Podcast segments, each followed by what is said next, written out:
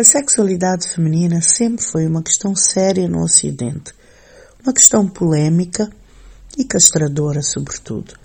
Tudo o que remete à sexualidade e liberdade da mulher de ser e de se expressar como mulher torna-se um problema, uma proibição, um tabu. O atraso social que a falta de discussão aberta destas questões acarreta é imensurável.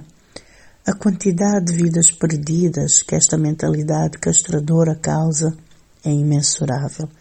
Perdidas de morte matada e morte morrida, perdidas de limitações de todos os tipos e perdidas principalmente da autocastração em relação à libertação do seu corpo, do seu sexo e do seu prazer.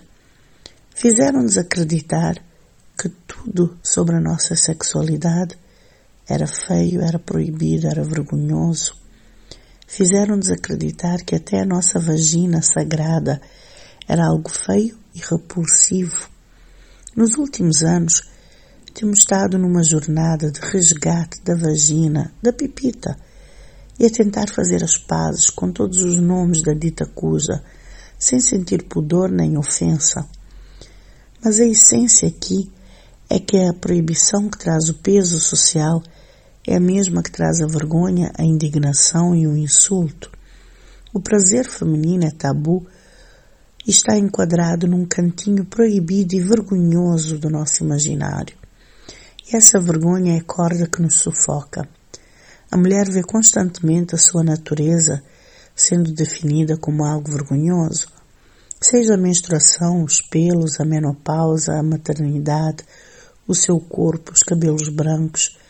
A mulher carrega uma bolsinha de vergonhas que vai gerindo para não incomodar ninguém.